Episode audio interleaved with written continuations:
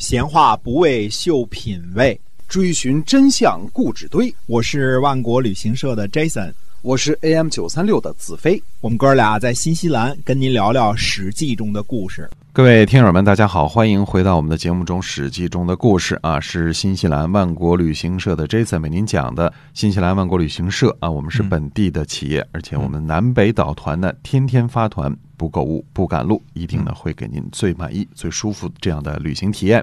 那么您可以在携程上搜索一下，我们是没有差评的企业。呃，连来新西兰旅游，呃，您可以和我们万国旅行社联系一下。那我们今天呢，继续跟您讲《史记》中的故事。嗯，上回我们说到呢，说赵武灵王呢派遣求业前往秦国，准备让秦国呢，呃，罢免楼桓，任用魏然。嗯，这是赵国给的任务。从这个时间顺序来看呢，我们必须得说清楚啊，这个楼缓担任秦国的相呢，应该是在孟尝君鸡鸣狗盗逃出秦国之后，也就是发生在公元前的二百九十八年。嗯啊。因为《战国策》上不记年月，嗯，所以我们都是按照后来的这个推测，经常会差个一二年啊。只要不太影响前后历史的逻辑呢，我们就只能这样，因为没办法。但是我们得跟您说清楚，这个呢，有可能是在二百九十八年，也可能是在三百年。就是孟尝君去秦国前或秦国后吧，这个时候发生的这个事件。而而从最后的结果来看呢，因为是魏然代替了嘛，很可能是公元前二百九十八年，在孟尝君逃跑之后，裘业呢就准备出发了。这时候门客呢叫宋公啊，宋公就对裘业说了：“如果秦国不听您的话，那样您就和楼缓结仇了啊。”宋公说呢：“说您不如呢这样。”去到楼缓那儿呢，对楼缓说：“说为了公事儿呢，请不要太多为秦国做事儿。”嗯，就说这么一句话。这样呢，如果秦国呢看赵国推荐魏然，并不是那样积极，不听您的话，那楼缓呢还以为您替他说了好话呢，一定会对您感恩戴德。如果您的使命完成了呢，那样呢，魏然会对您感恩戴德。最后的结果呢是。秦国免去了楼缓的相，而任用了魏然。嗯，不过呢，楼缓为此就深恨赵国了。这是宋公没说的一个结局啊。这个楼缓呢，就把赵国就恨上了啊，由原来的赵国人变成了赵国的仇人。嗯，虽说呢，这是一个看起来非常简单的事件，但是仔细想一想呢，并不那么简单。赵武灵王呢，在实施胡服骑射的时候呢，战略目标非常的明确。收服或者打跑楼烦、临湖和东湖啊，之后呢，就去消灭中山国。嗯，这个国中之国啊，这个消灭中山国是主要的战略目的。等到这些战略目标实现和达成了之后，下一步怎么办呢？搁着一般人这么大事儿都办成了，退休养老得了。那么表面上呢，还真是他确实呢就退居二线了，把国君的位子呢让给了自己的儿子。自个儿呢做了主父，就是太上皇。嗯，呃，一来呢要培养接班人，二来呢有些事情呢也不放心让别人去做。嗯，那么什么事情放不下呢？那就是攻城略地的事情。呃，赵武灵王认为自己呢这个将才非常的好，那么攻城略地呢这个风险很大，这种事儿呢得自己亲自去干，所以要为。子孙去攻城略地，为赵国去攻城略地，他自己呢要抓着军权。那么抓了军权要去打谁呢？韩国、魏国、齐国、燕国，要说是朋友都是朋友，怎么说呢？邻居嘛，对吧？嗯。要说是敌人，都可能是敌人，因为是邻居。大家想想啊，就是这么回事儿啊。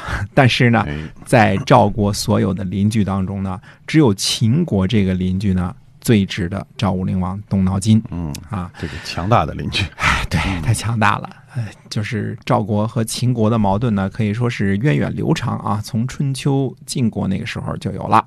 虽说是同一个祖宗，秦赵是一家儿啊，我们说啊，都是同一个祖先，国君这一脉啊，但是国家利益高于一切。第二呢，秦国风头正劲，太厉害了，呃，打魏国，打韩国，打楚国，领土一直在扩张。这对于赵国呢，肯定不是件什么好事对吧？邻居强大了之后，自个儿就弱了嘛。再说呢，魏国和韩国呢，也被欺负的有点不行了。那就算是赵国未必真心待见魏国和韩国，可是毕竟都是中原贵族，又都是晋国出身的。那么秦国呢，相对来说呢，就属于西戎了，那就跟夷狄外族差不多。哎，根据赵武灵王的一贯表现呢，以及他设立九原郡和这个云中郡的事实来看呢，我们可以猜测一下啊，赵武灵王交给楼缓的任务，服饰埋伏着什么任务呢？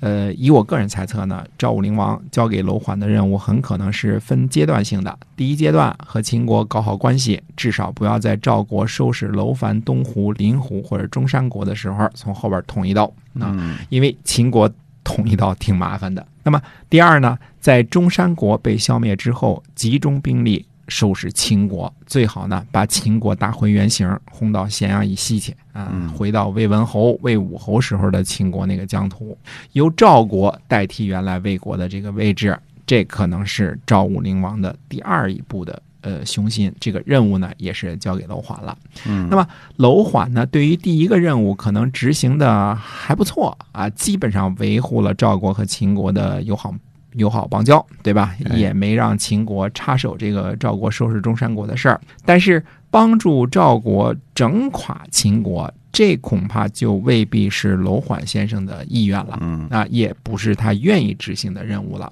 从楼缓的角度来说，前一阶段帮助赵国，或者是尽心，或者是不太尽心，只要东家别怀疑就 OK 了，嗯对吧？第二个任务呢，那就不如直接忽略了，因为楼缓要为自己的个人前途着想啊，他要自己在秦国做官儿，而且做大官儿，多拿银子，多拿俸禄。